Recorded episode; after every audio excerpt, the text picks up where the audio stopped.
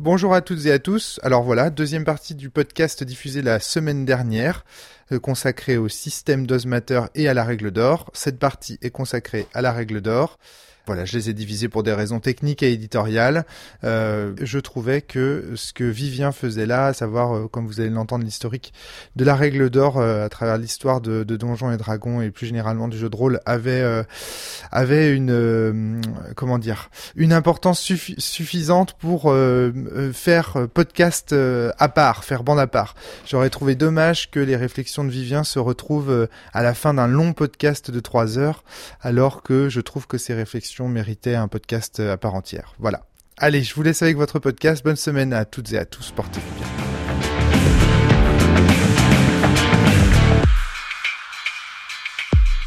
Donc tu disais dans ton donc euh, j'aimerais qu'on revienne à tes articles ouais. après cette longue digression.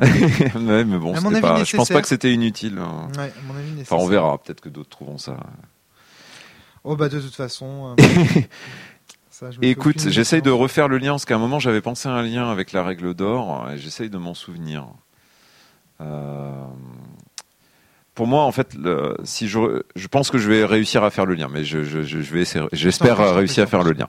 Euh, à un moment ou un autre, on a parlé de la règle d'or, donc euh, je sais que Doug Dandy avait beaucoup euh, hurlé sur la règle d'or, euh, et pour moi, il y a deux façons de la voir.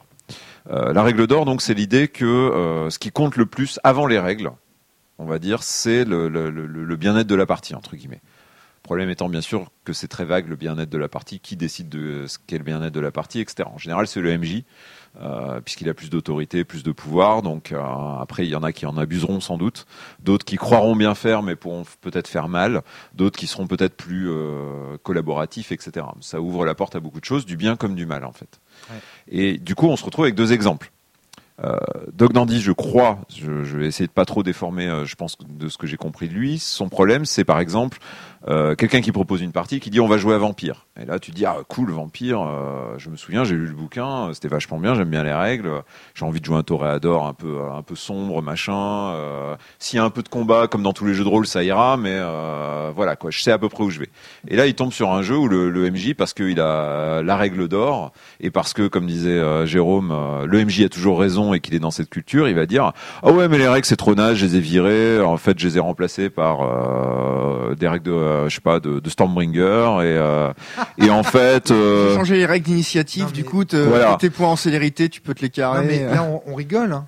Mais ça, ça non, mais quand j'ai commencé le jeu de rôle, c'était la norme, ça, ce qu'on est en train de Bah, moi, j'ai fait des parties de RunQuest avec les règles de Rêve de Dragon dans l'univers de non en faisant le donjon comment ça s'appelle le temple du mal élémentaire donc autant dire qu'au final le, mélange commençait à piquer sévère parce qu'il y avait beaucoup de combats avec un système qui est très mauvais pour les combats dans un univers qui est euh, complètement différent. Donc euh, à la fin, euh, bon, c'était, il y avait des trucs sympas hein, dans la partie malgré tout, mais c'est vrai que tu peux te dire, tu es en droit, on va dire, de, de, de t'agacer un peu, voilà.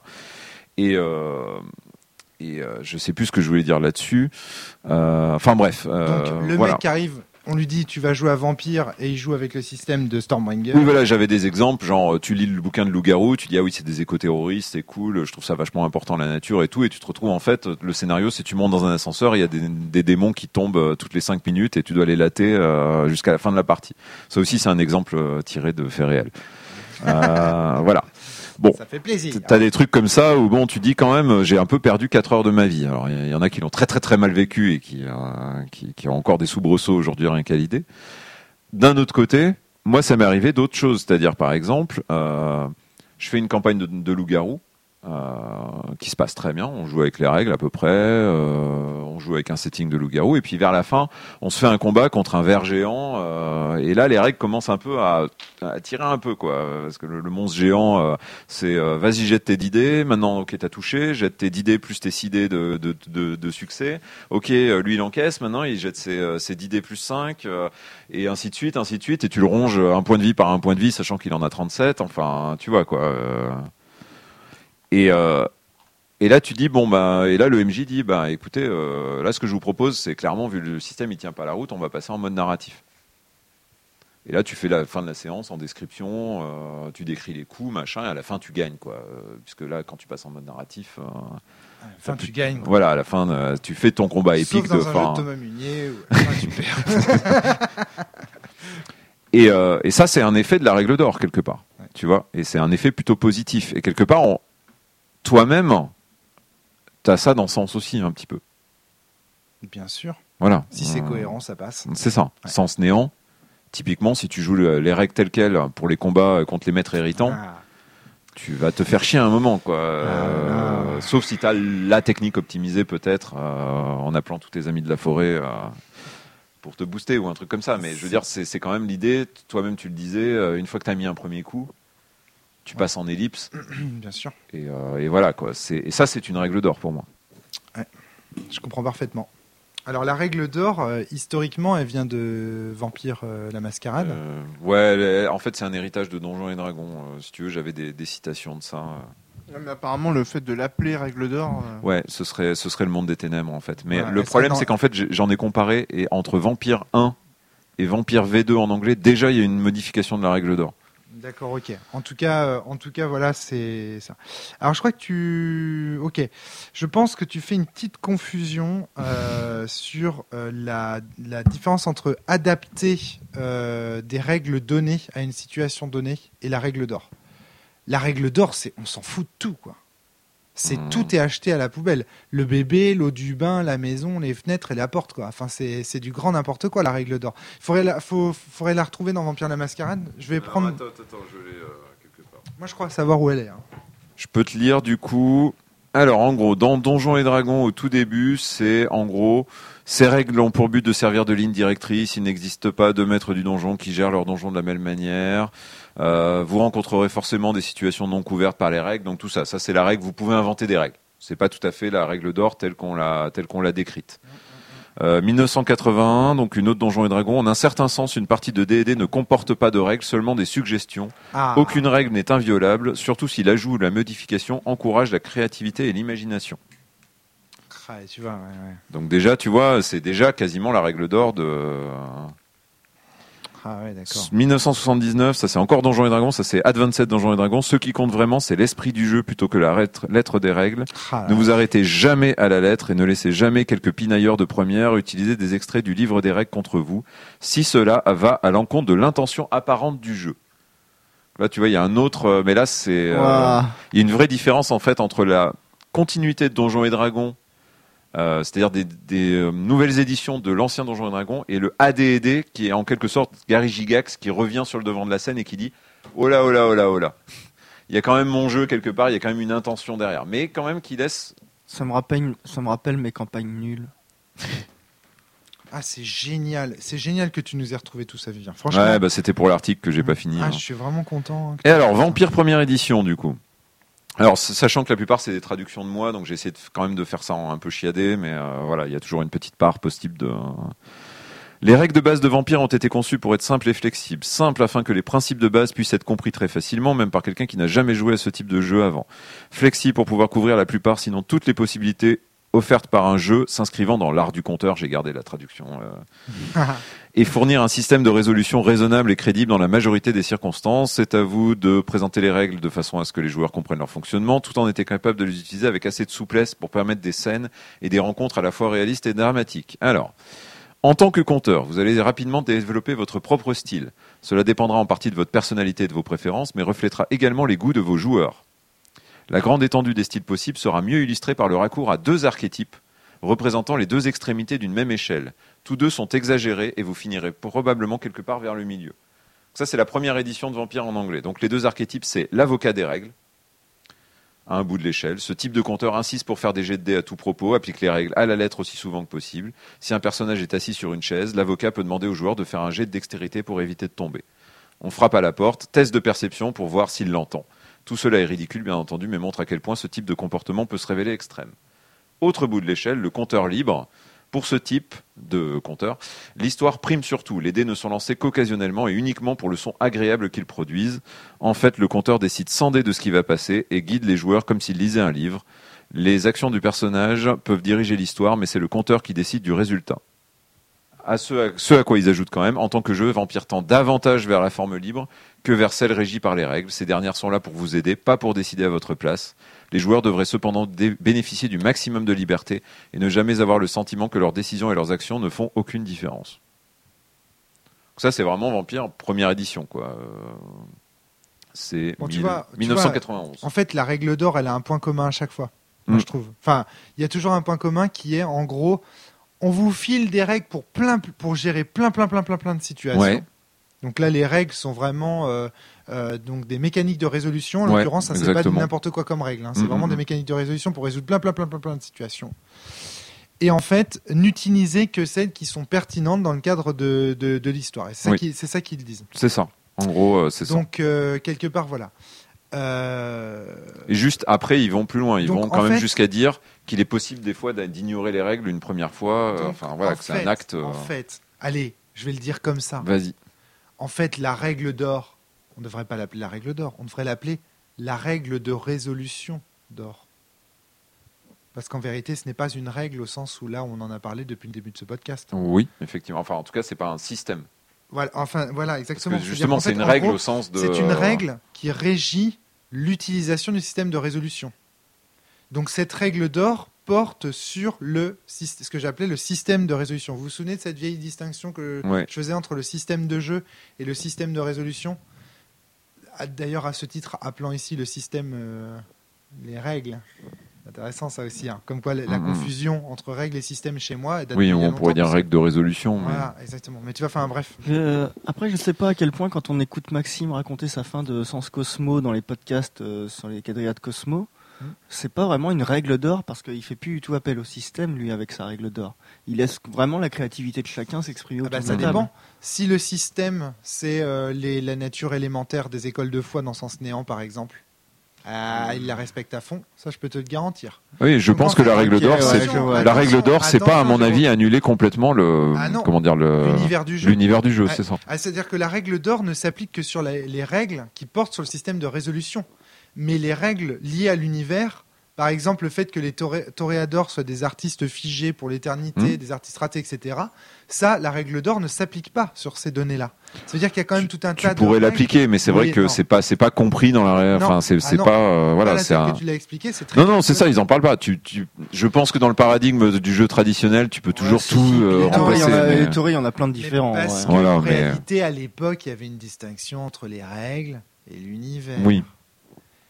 Et en fait, ça, c'est un vieux truc, ça, en fait. Donc, en fait, là, si, donc, tu, à l'époque, on distinguait règles et univers.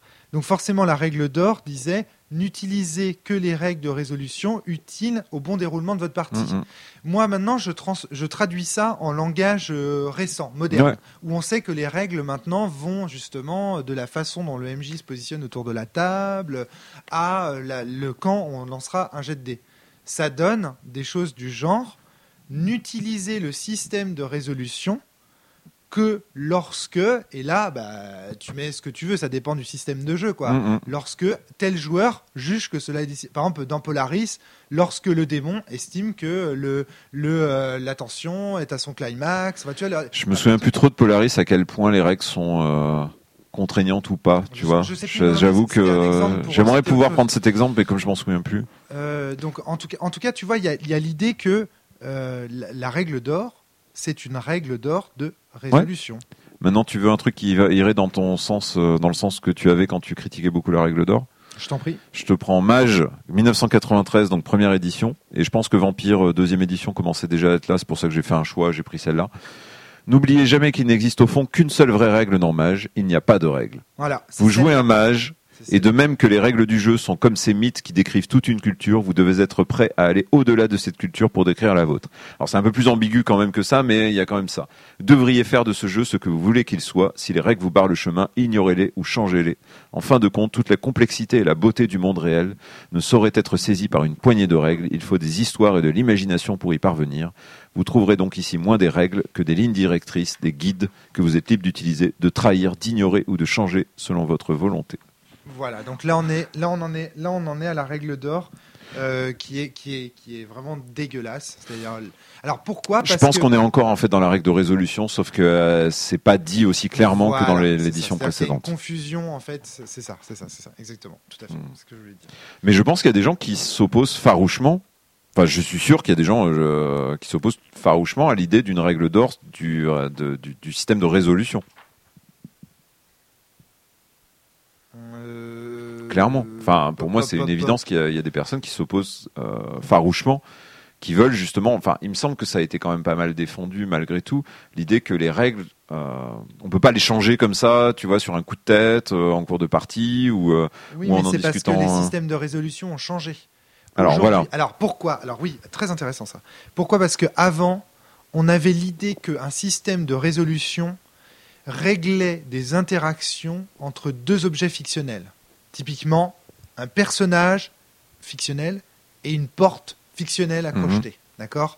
Donc on avait dans l'idée que le système de... Pourquoi? Parce qu'on avait une vision, je pense, un peu vidéoludique du jeu de rôle, ou en tout cas simulationniste. Simulationniste. Au sens ancien. Oui, au sens, euh, on simule un, un, univers virtuel avec une physique. ce fantasme du, euh, de, la, de la, finalement, de la réalité virtuelle qui hantait euh, les esprits. Oui. Et alors, donc, du coup, on avait cette idée que le système de résolution résolvait en fait des conflits qui avaient lieu entre des objets fictionnels.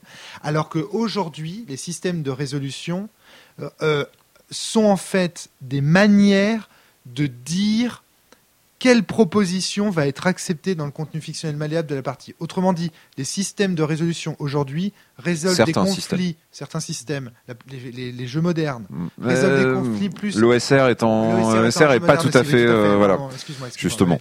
Tu as raison de me reprendre.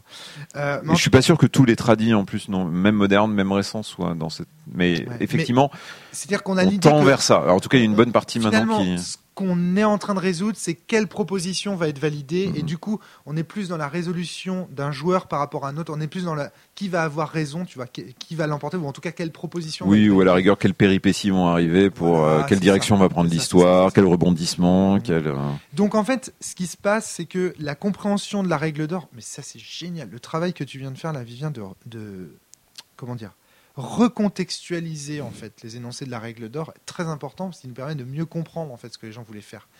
C'est qu'en fait ils avaient conscience des limites de leur vision simulationniste des choses. Hum. Et simulationniste ici pas au sens de Ron Edwards, hein, simulationniste au sens de simulation réalité virtuelle. Ils disaient non mais en fait si on voulait vraiment tout, d'ailleurs il y a un passage qui c'est dit noir sur blanc ouais, dans le truc de mage. Hein, des, des règles peuvent pas simuler la beauté du monde. Oui. Oui, exactement, ouais, c'est ça. Et puis il faut se souvenir que Vampire, c'était déjà le moment où on commençait à introduire l'idée que on était quand même. Vampire est, un, petit peu le cul entre deux chaises en fait. Euh, c'est-à-dire qu'à la fois on voudrait raconter une belle histoire, mais en même temps on admet quand même que les joueurs ont leur euh, mot à dire hein, de manière importante dedans. Euh, que les règles sont là, donc du coup bon, déjà on va dégager un peu les règles et dire si les règles vont à l'encontre de la décision de tout le monde, ça va être pas terrible. Puis après, on se retrouve avec un meneur qui a une histoire à raconter, les joueurs qui ont peut-être envie d'aller dans un autre sens. Et bon, c'est là où on sentait que le, paradigme était un peu branlant euh, à ce niveau-là, quoi. Euh, Mais en fait, euh, alors, la règle d'or, c'est pas les joueuses font n'importe quoi avec la base. C'est pas ça la règle d'or. C'est les joueuses choisissent quelles interactions entre les divers objets fictionnels sont intéressantes à résoudre ou non en utilisant les règles de résolution données dans cette base? Tu vois, ce serait ça le, le truc, je pense. Et j'ai l'impression qu'en général, quand on dit les joueuses dans un dans le cadre de, du monde des ténèbres et donc euh, d'une conception plus traditionnelle, on veut dire le meneur de jeu en général.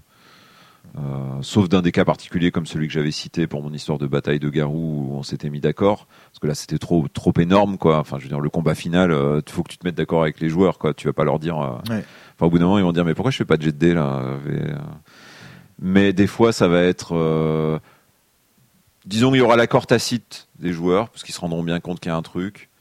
Mais le meneur de jeu prendra en général la décision unilatéralement parce que souvent ben, j'ai l'impression que, à part si la personne est quelque part un connard qui a envie de pourrir la vie de ses joueurs, ce sera souvent dans le sens de oh, c'était trop cool ce que t'as fait, euh, je te file la réussite automatique parce que j'ai pas envie de lancer les dés et de prendre le risque que ça échoue lamentablement et, euh, et je saurais pas quoi en faire en fait quoi.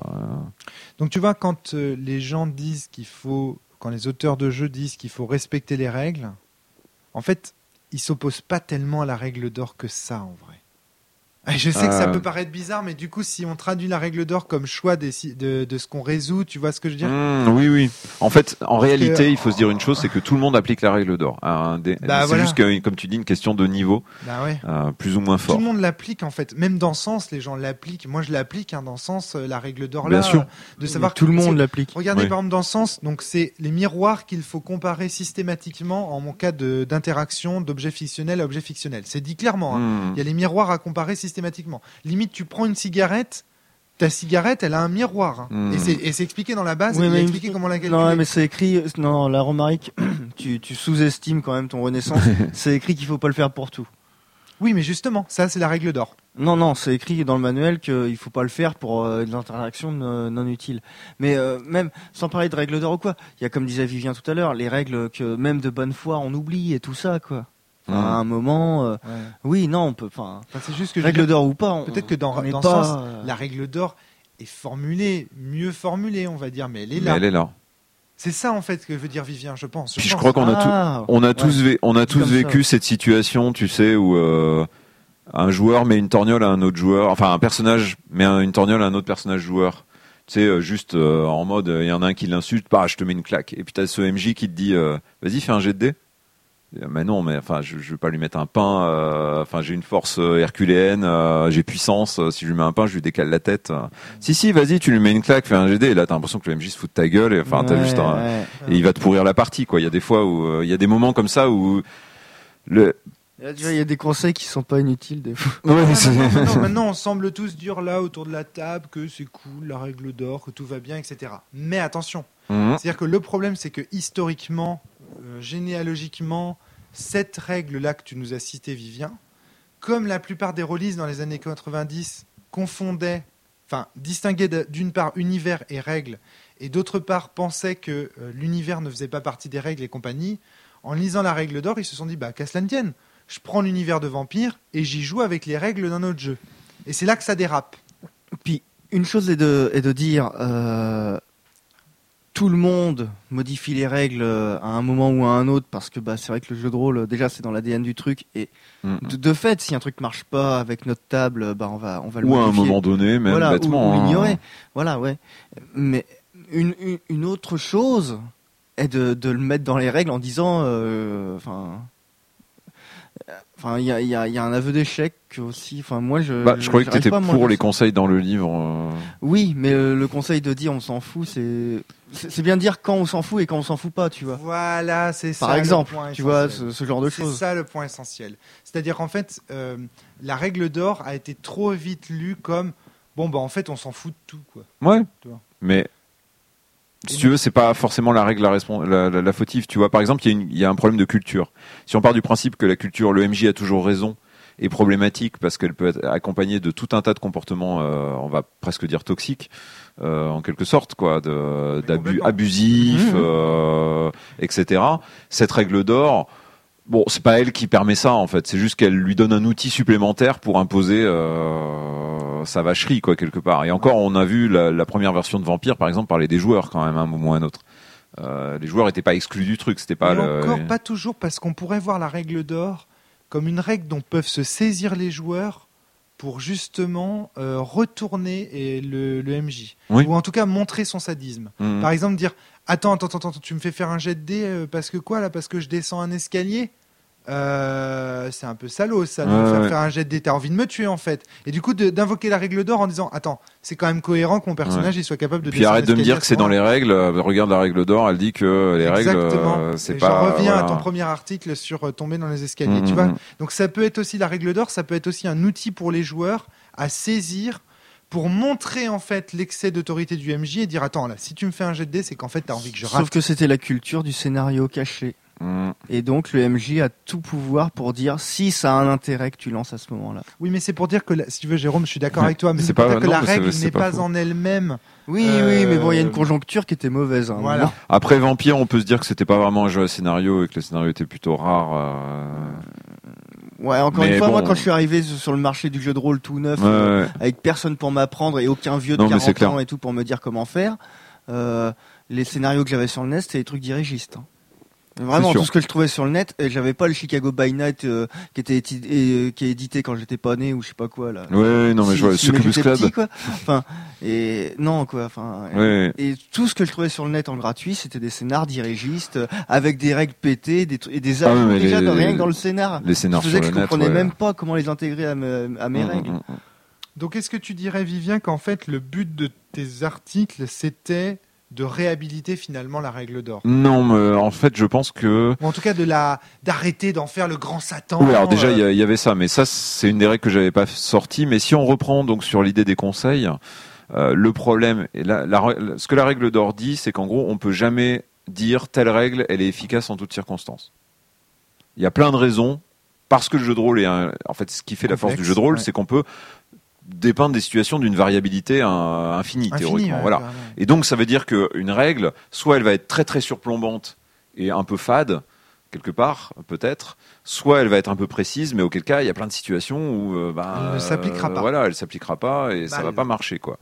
Et du coup, euh, il y a un moment où effectivement, le jeu de rôle par essence, euh, en tout cas dans ce cadre-là, est une activité humaine qui qui demande d'exercer son jugement, quoi, quelque part. Et là où souvent le MJ joue le rôle de quelque sorte de de facilitateur quelque part. Euh, c'est lui qui gère plus ou moins. Le MJ n'est pas une machine froide qui applique bêtement les règles qu'on lui a implémentées. Il est quelqu'un qui doit réfléchir à la pertinence des règles qu'il applique à la partie. Et qui joue des fois le rôle d'amortisseur entre la règle et les situations. Quoi, qui va dire ok là je je l'applique pas parce que ça va tout euh, tout faire foirer. Pas parce que euh, il veut forcément protéger ses joueurs, mais parce qu'il y a des fois où ça voilà. Et encore une fois, en, toujours dans le contexte de des règles de résolution dont on parle là. C'est ça. Et là, là, moi, je ne peux être que d'accord, en fait. Tu vois, c'est Jérôme, t'en penses quoi? Moi, je peux être que d'accord là. Moi, je vois pas comment euh, m'opposer à Vivien euh, en disant non, euh, non, pas du tout. Le MJ doit appliquer les règles de l'Union européenne. Non, oui, dit comme ça, c'est sûr, ouais. Tu vois ce que je veux dire? Là, il y a un côté. Par contre, du coup, la règle d'or trahit quand même une abondance de systèmes de résolution inutile, ou en tout cas elle trahit le fait que la volonté de voir dans le jeu de rôle une réalité virtuelle est un échec. Non, quelque part. Je me dis un échec acté depuis Donjons et Dragons, quoi, donc depuis le début en fait. je me dis qu'il y a des jeux, euh, ah, euh, comme on disait au début du podcast, très dirigistes et tout, là, très. Toboggan. Voilà, toboggan là, quasiment. Participationniste, presque. Ouais, voilà. checkpoint game. Ah oui, checkpoint game. Ah putain, du coup j'ai perdu ce que je voulais dire. Checkpoint game, pouf, pouf. Ah non, j'ai perdu, tant pis. Hmm. Bah, ce qui est intéressant, c'est que c'est les jeux à l'époque, comme ils voulaient refléter une réalité virtuelle, il fallait par contre que toutes les situations puissent être euh, envisageables, envisageables. soit gérées par les règles, soit gérées par le MJ euh, en mode euh, ou, et les joueurs en mode description et puis on saute les règles quoi. Là où maintenant peut-être ce qu'on accepte davantage en mode après la forge, c'est de dire c'est pas possible. Dans cette scène-là, il n'y a pas de combat. Et, oubliez les combats, euh, vous gérez le truc comme vous voulez, mais par contre, vous ferez pas de combat, il n'y a pas de règle pour ça. Et euh, ça y est, du coup, c'est bon, je viens de me rappeler. Cool. Euh, c'est en fait il y a tout un tas de jeux, donc notamment les, les avec les point game, où en fait cette agentivité, tu t'en fous. Hmm. En fait, le but, ça va te, de te faire éprouver une mécanique ou une scène, ou les deux de manière très précise et en mode, euh, mais enfin, mais arrête avec tes trucs. Là, je veux te faire expérimenter un truc. Euh, et au pire, si tu veux explorer euh, l'infini champ des possibles, et eh bah ben, tu voilà, tu iras jouer un jeu avec règle d'or plus tard.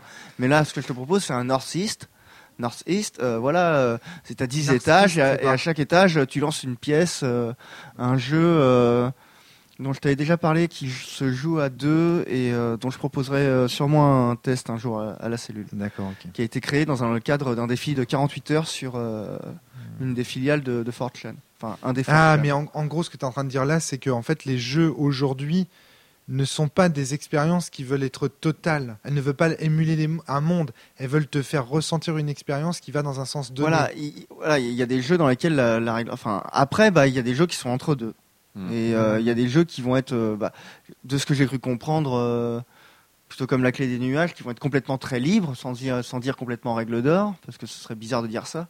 mais qui vont être très libres, et de l'autre, de l'autre des jeux très resserrés qui vont dire vraiment teste cette mécanique. Bah, la, clé des, c'est la clé des nuages ou la clé des songes? Non, c'est la clé des nuages. La clé du nuage. la clé des nuages, et justement pour moi correspond à ce que tu disais sur le jeu d'expérience. C'est Félix hein. Bérou. Hein, ah, d'accord. C'est vraiment très très. en fait, c'est c'est comme prosopopée, tu vois, les possibilités sont infinies mais c'est des infinis dans un certain cadre très en fait euh, précis quoi. Euh, D'accord, il faudrait que j'essaye C'est un, mage qui doit explorer un endroit et ça et ça se passe suivant il y a des questions il y a une question précise à poser et après une fois que tu as posé ces cadres-là, l'intérieur est complètement libre, mais tu es quand même euh, beaucoup plus cadré qu'en disant c'est le monde, à vous de. un petit peu, quoi. Tu vois, c'est marrant, mais j'ai la sensation. Alors, je vais dire un truc, un gros truc, mais je pense, je pense que, je pense que ça, ça va vous faire réagir. J'ai la sensation que c'est moins une trahison de jouer à Vampire avec le système euh, de Cthulhu, par exemple, parce que c'est deux jeux qui sont de la même époque et qui ont une vision du système de résolution un peu identique, que de jouer à Dogs in the Vineyard avec le système de Vampire. Vous voyez où je veux en venir? C'est-à-dire qu'en gros, comme les jeux, tous les jeux qui avaient dans l'idée qu'un jeu de rôle, ça devait être un univers d'une part, un système de résolution d'autre part, tous ces jeux-là ont des, des systèmes de jeu qui peuvent éventuellement être interchangeables. Ouais, mais en fait, tu, vois bien que c'est pas le cas. Non, c'est pas le cas. C'est ça la limite de, ta comparaison. Mais en fait. alors que un jeu, oui, mais en fait, ça nous permet de distinguer les jeux de rôle que je dis traditionnels des jeux de rôle que j'appelle modernes parfois. Hmm c'est qu'on voit bien que dans un jeu de rôle moderne, on peut pas y jouer avec le système de vampire parce qu'il n'y a plus cette distinction aussi claire entre le système de résolution et le système tout court. Ce qui fait que, euh, de fait, la règle d'or ne peut plus s'y appliquer comme avant. Est-ce que tu vois le. Ouais, mais en fait, je suis pas vraiment d'accord en réalité. Parce que j'ai l'impression que Dogs in the Vineyard. À un moment, j'étais vraiment très. Euh, oh, tu joues à Dogs in the Vineyard sans les règles, mais quel intérêt euh. Et en fait, euh, je, mais bon là, ça, ça, dépasse le cadre de cette discussion, je pense. Sur mon, questionnement, mon interrogation sur les règles, je me demande à quel point le cadre de jeu, par exemple, de Dogs in the Vineyard, n'est pas déjà en soi une règle tellement forte ah. que euh, les règles sont, euh, en fait, les règles viennent rajouter, mais si on les enlève, on joue quand même encore un petit peu à Dogs in the Vineyard, en fait. On souvent dit ça de sens aussi. et est-ce qu'on peut pas cadrer la règle d'or plutôt que de simplement la balancer comme ça au crocodile? Euh, je pense euh, au jeu Apocalypse. Alors, je vais citer le, premier Apocalypse World. Mais quand on me dit, euh, voilà tes moves de MJ, et tu ne peux faire que ces trucs-là. Comme, comme les joueurs, en fait, ne peuvent faire que leurs moves, plus ou moins. Et donc là, je regarde mes moves, bah, je regarde prévenir d'un danger à venir. Voilà, met un signe d'un danger à venir. Donc ça, c'est un, move, un move de MJ, ça, du coup. C'est un move de MJ. Et donc, je sais que c'est j'ai pas 40 000 trucs, j'ai taplé, c'est parlé, fais leur mal, euh, mm, mm, mm. euh, montre un danger à venir, annonce-le, euh, annonce quelque chose qui se passe hors champ. Et du coup, enfin, quand j'en choisis un, enfin, annoncer un danger à venir, je veux dire, j'ai l'embarras du choix, quoi. Là, je, je, fais le café, je fais ce que je veux avec une directive comme ça. mais j'ai une règle d'or qui va dans un sens. Enfin, je sais pas si, vous voyez ce que je veux dire, mais enfin, pour le coup, c'est, enfin, c'est aussi, à mon avis, pas pour rien que les jeux Apocalypse sont autant marqués parce qu'ils arrivaient à trouver une espèce de synthèse un peu à leur manière, euh, hmm. pas la synthèse parfaite, mais ouais, je vois ce que tu veux dire. arriver à trouver bah, euh, oui, un clairement, équilibre, la règle structurer un peu quelque chose qui était laissé complètement tacite auparavant. Euh, ouais, voilà. De toute façon, le joueur, enfin, comment dire, les joueurs, les, les joueurs autour de la table vont, vont devoir adapter les, les règles qu'ils utilisent à la partie qui, a lieu et au système qui a lieu au cours de la partie ce soir-là, ici et maintenant, etc. Je vous refais pas mon truc. Donc, de toute façon, ils vont devoir s'adapter. Tu vois ce que je veux dire? Il va y avoir une marge d'adaptation de toute façon.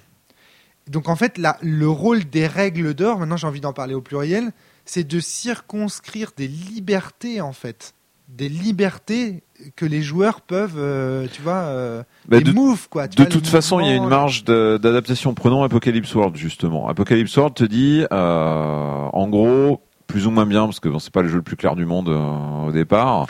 euh... Dungeon World, merci de m'avoir permis. Euh, c'est ça. Moi, c'était Monster Hearts, mais et euh, il a toujours fallu un autre jeu pour comprendre Apocalypse World. En, vrai, Dungeon World plus Monster Hearts, je pense que tu, arrives à bien comprendre Apocalypse World. Pour les déjà, déjà, quand est-ce que tu fais un move? C'est à peu près clair, mais ça reste de toute façon toujours sujet à interprétation.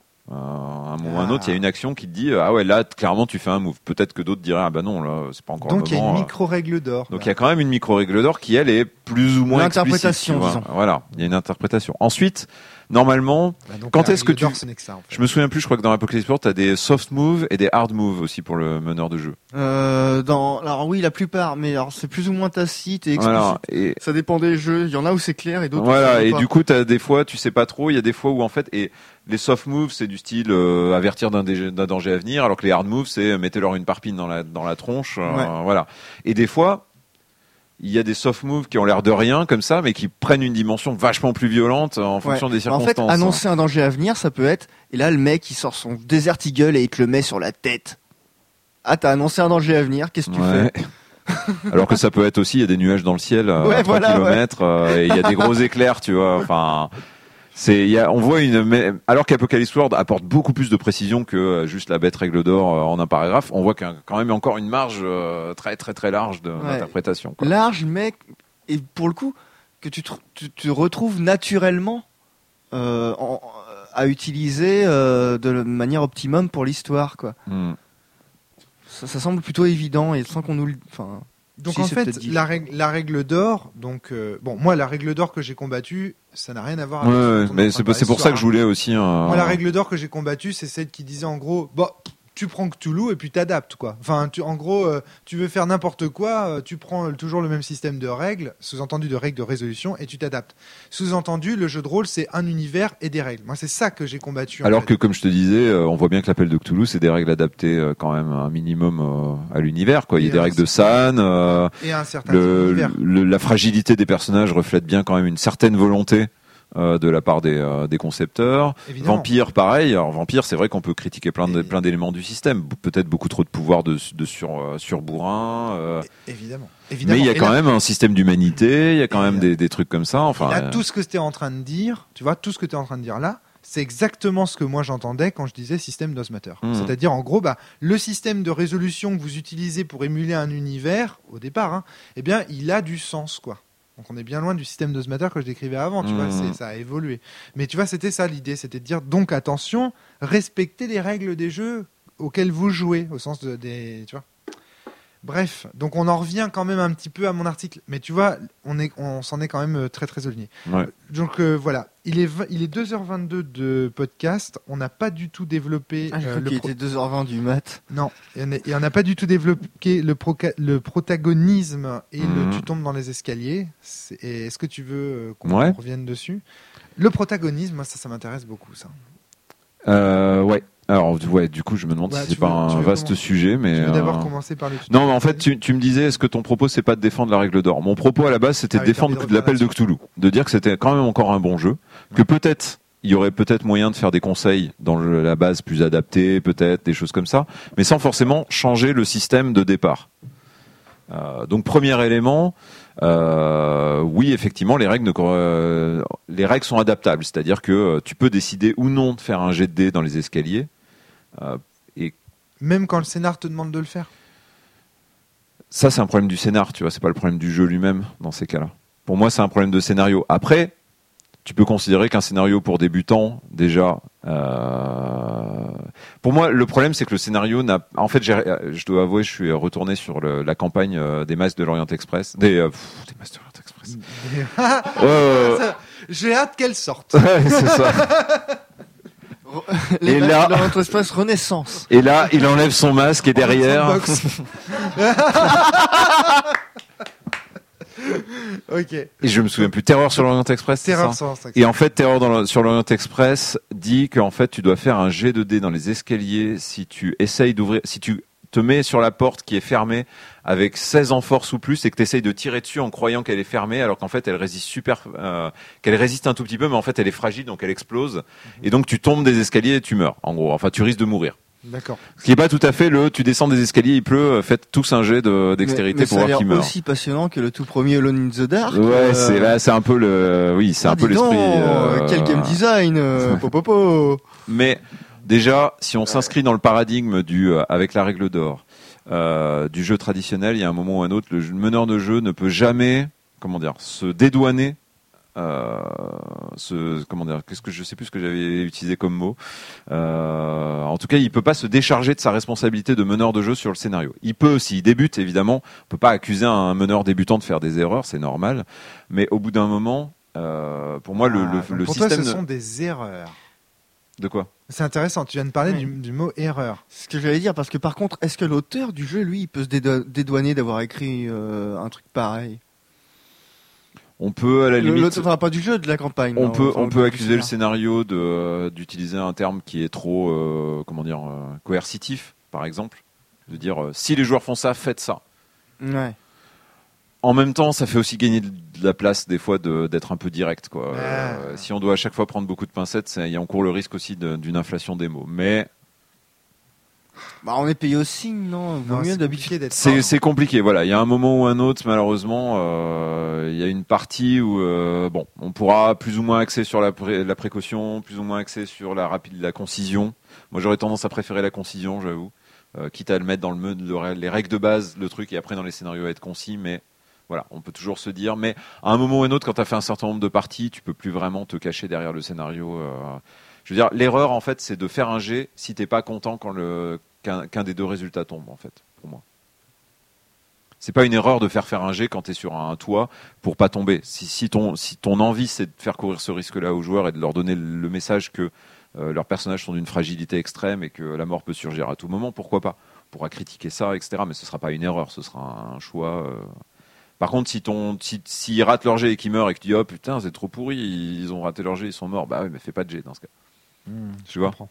Et Vincent, euh, le Chef, nous avait fait des, des remarques qui allaient dans ce sens aussi, en disant que dans Cthulhu, on avait tendance, nous, à la barreau, à lancer beaucoup trop de dés, Oui. euh, et que théoriquement, les jets de dés et de compétences ne devaient s'effectuer qu'en cas de stress extrême. Oui mais bon là c'en était un, tu vois donc euh, du coup. euh, Oui, non, non, mais voilà, euh, c'est juste pour dire que euh, il y a plein de manières de hum, patcher euh, le système de résolution de Cthulhu. Enfin, plein de... Non, en fait, on va le dire simplement, il y a plein de règles d'or différentes. Ouais. bah ouais non mais clairement. hein. que chacun a la sienne. Euh, voilà. Et alors, ouais, mais pas- après, bon, bah voilà, je suis désolé. Mais moi, du coup, après, ça me permet de juger, quoi. Parce que c'était quand même le- la base de l'article Système d'Osmater. C'est à quel point euh, mon super MJ est obligé de dépenser du temps et de la réflexion Ouais, pour améliorer son jeu. On en revient encore à ça. Moi, je, je maintiens quand même que le propos de base du jeu, qui est plus le jeu économise le temps et l'énergie de mon MJ ou de mes, ma table, plus je le valorise. Et du coup, Cthulhu Dark, en 8, 8 pages à 5, il me permet maintenant de faire des meilleures parties que, de, que Cthulhu euh, tout seul. Et pourtant, j'ai joué à Cthulhu pendant des années. Hein. C'était même un, un des mêmes qu'on mettait sur Serial, euh, Serial Realist. En fait, avec les copains, on jouait à Cthulhu. C'était pour se foutre de ma gueule qu'il était dessus. Mais Cthulhu en fait je joue avec combien de pages quand je joue à Cthulhu moi? Oui, mais Cthulhu, Six. Dark, ouais, mais Cthulhu Dark, en fait, en 8 pages, il est mieux. C'est vrai que j'ai même pas. pré- Je viens de me rendre compte euh, à deux heures de podcast que j'ai pas présenté Jérôme et j'ai oublié de dire que Non, c'était mais- quand même le- l'ennemi. Jérôme- Non, non, la je suis personne. Realist. Non, je suis- Là là là là là là là là On peut pas le savoir. Putain, saleté. Et donc, euh, non, mais euh, Non mais je vois ce que tu veux dire. Je suis. euh, le problème c'est est-ce que là on est dans un cas où le, le jeu nuit au MJ ou pas, enfin ralentit Alors. le MJ ou pas? Je suis pas sûr en fait. Tu sais que il y a une réflexion qui me vient en vous écoutant là, qui est que tout à l'heure, euh, Vivien et Jérôme, vous faisiez euh, la, vous parliez des jeux qui conseillent les MJ, tu sais, qui leur donnent des astuces de jeu et tout ça. Mm. Et en fait, je suis en train de me dire, en fait, ces, ces livres, ils sont d'autant, si, si tout ce qu'on dit depuis le début de ce podcast est vrai, ils sont d'autant plus stupides parce que de toute façon, il y aura aucun livre qui me conseillera pour Mm. jouer avec ces joueurs-là Ouais. ici et maintenant. ce soir. Si, il faut que tu tailles tes crayons et que tu des gommes. Ouais. Ça par contre je pense que ça marche Donc, pour tous les que types ce de soit joueurs. des, que, que ce soit des jeux, euh, que ce- tu vois, que- et surtout pour jouer à quel jeu, tu vois. Mm. On peut éventuellement me donner des conseils. En fait, les conseils n'ont de sens. Attends, attendez, je suis désolé, je vends ma soupe là, mais que s'il existe une partie du jeu idéal qu'il faudrait euh, atteindre. bah, je vois pas. Sinon, je vois pas dans comment donner des conseils sinon. Pourquoi et pourquoi Dans quel sens donner des conseils sinon? Tu peux toujours donner des conseils du type. euh, Enfin. Ouais, Du type quoi? Bah. euh, Du type. ne- Adaptez-vous à vos joueurs. Du type ne, ne faites pas faire ne faites pas faire de jet si vous n'êtes pas prêt à en accepter les résultats par exemple. Oui, mais ça, c'est valable dans le contexte de, de vieux jeux comme Cthulhu, dans lesquels il y a Bah, un moi, système en de train de parler de résolution. Cthulhu. mais non, mais je sais bien, mais ça veut dire qu'il n'est, en aucun cas, il n'est généralisable. Tu vas pas me faire un Mais- article généraliste avec un, un truc Ah, tu comme ça. parles, tu parles des, des, des Des livres bah oui, oui, généralistes. hein, ok. généralistes, Mais pour moi, les livres généralistes s'appliquent généralement à partir du moment où il y a une pratique qui est assez commune, c'est-à-dire du jeu traditionnel. euh, À partir du moment Ah non, le jeu traditionnel, il y a, quand même, il y a quand même une, bon, il y a quand même une masse de jeux qui fonctionnent dans un sens relativement similaire, tu vois. Effectivement, effectivement, euh, Oh, c'est fini. Alors Ouais, là, c'est fini. je suis pas convaincu. hein. Ah, Ouais, là, non, euh, quand même, je suis d'accord avec Vivien. Il y a quand même. euh, alors, regardez les jeux. Enfin bon, après, je veux pas me- Non, mais pas tous, mais. Non mais tu vois, si tu Not prends, all. euh, tu prends Écrime, je pense, tu prends, genre, je suis. Aventure je du joueur du grenier, c'est du tradi ou pas?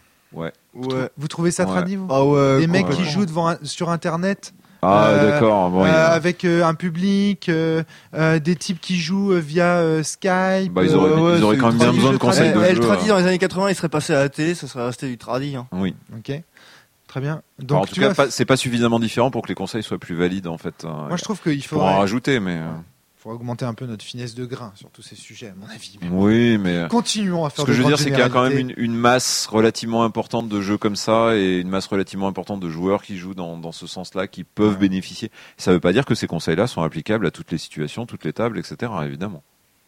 Ça, je Bah suis voilà, pas en train de dire ça. Ouais, ouais. Il y, a des, il y a sans doute des gens qui trouveront les conseils pourris, d'autres qui essaieront de les adapter, et que ça, qui de les appliquer et que ça marchera pas, d'autres qui les adapteront à leur table, enfin, etc., etc. C'est plus, c'est pas parce qu'il y a des conseils dedans que ça va forcément être appliqué, que tous vont être forcément appliqués, tu vois. En tout cas, euh, Vivien, tu as très bien fait le lien entre la règle d'or et le tu tombes dans les escaliers. J'ai bien compris pourquoi. Pourquoi En fait, c'était une entreprise de réhabiliter en fait Toulouse en disant attendez, vous êtes sévère avec le jeu. Oui. Voilà, C'est-à-dire que êtes- vous allez si, tu quand veux, même. si tu veux faire cafouiller Cthulhu, il cafouillera en fait. voilà, c'est ça. C'est plus vous plus, plus vous appliquez le système de Cthulhu de façon rigide, et plus bah oui, euh, forcément. Alors, mais et pourtant, alors, et juste- pourtant, euh, moi, je me rappelle qu'à l'assaut euh, de euh, où j'ai commencé à, à découvrir autre chose que ma, ma- mes potes et ma cave, c'était une blague entre MJ de Mhm. Cthulhu. C'était regarde toujours lesquels de tes joueurs ont pas mis de compétences en saut. Ah. Et tu pourras les et tu pourras bien les niaquer. Je voulais, je voulais, Parce que- et en fait, euh, Je en fait, non. Vivien, non, en fait, les gars, ils en jouaient parce que c'était la- la- la- Voilà. tout le monde jouait comme ça. En fait, Voilà. c'était horrible et personne ne jouait comme il fallait. Mm. c'est ça. Enfin, ça. comme il, enfin, comme il fallait. Moi, j'ai pardon, toujours mais- joué comme euh, Jérôme le décrit, en fait. Et moi, c'est ça qui m'amuse dans Cthulhu, en fait. Ben, moi aussi en fait. Il est génial. Non mais euh, Cthulhu, moi ce qui m'éclatait et ça m'a ça m'a fait plus- marrer en tant que joueur comme ça m'a fait marrer en tant que meneur effectivement. Pour le coup j'ai eu les deux positions dans ce jeu donc je peux pas dire tu vois que c'est un, un plaisir sadique ou alors c'est un plaisir sadique et masochiste suivant la, la position. Tu peux être Euh, Switch, hein. Ouais ben voilà c'est là j'étais Switch. Euh, et euh, c'est vrai que c'était euh, les morts absurdes quoi. Euh, L'Or- L'Orient Express, c'est euh, qui s'est fait choper par le monstre euh, par la fenêtre du train et, Voilà, et, ah, C'est ça. avec le petit sourire, genre vas-y, raté, ouais. l'échec critique. C'est ça. Oui, c'est ça, oui, puis tu regardes, oh, euh, une chute de train, ça va faire combien de D6 ça et, Ben oui. Et du coup, en fait, on en revient toujours à ça. Finalement, euh, dans, les, dans le podcast de la cellule, il n'y a pas eu la critique vraiment du fait que quand tu tombes, Ouais, attention. que quand tu tombes euh, d'un escalier, c'est relou. Euh, c'est juste que bah, Natacha, telle qu'elle s'imaginait euh, dans ses attentes, euh, une partie dans l'univers de, de, de H.P. Lovecraft, Mhm. bah, c'était pas ça. Et euh, bon, après, bon, qu'on ait ses attentes ou qu'on les ait pas, c'est c'est vrai que ça peut se, se discuter. Tout Parce à qu'il y en a fait. qui font la même chose quand on joue à Star Wars. C'est vrai que moi, à Star Wars, j'ai pas envie- non plus envie de glisser dans. J'ai pas envie d'être le mec qui glisse dans le trou du sable et qui se fait Mais, bouffer par le verre alors a- qu'il a pas de nom, quoi. Mais- Et là, j'entends la critique de Vivien, Ouais. c'est-à-dire que du coup, Adrien et moi-même, nous apprécions beaucoup de jouer à Cthulhu en mode euh, l'échec, le monstre, ça nous Mhm. rigole et tout ça. Moi aussi. Hein. Et en fait, du coup, on a, entre guillemets, imposé notre système ce soir-là à Natacha, qui elle aurait voulu que Cthulhu ce soit plus l'ambiance, le nanana. Et sachant que Flavie, elle est à fond dans le trip Adrien, euh, Nata- euh, Rome, euh, machin. Bah, en fait, Ah, c'est intéressant dit comme ça. et donc, tu vois, du coup, en fait, ce qui s'est passé, c'est qu'on a, nous, notre système de Cthulhu qui nous fait marrer, etc. Puis on a Natacha qui dit Ouais, mais moi, j'ai pas envie de jouer à Lovecraft comme ça. Moi, j'ai Mhm. envie de l'appliquer autrement, la règle d'or. En fait, moi, j'y vois deux choses. Et En voilà. gros, il y a deux éléments. Premièrement, effectivement, Cthulhu est pas condamné à euh, jouer comme ça. C'est-à-dire qu'il y a des scénarios qui euh, sont quoi des huis clos euh, avec des discussions et peut-être qu'à un moment ou un autre il y aura une, une, bestiole mais ce sera vers la fin et tu n'auras pas de jet où tu peux crever à tout moment etc. Donc euh, il y a cette possibilité là, les règles te l'interdisent pas en fait.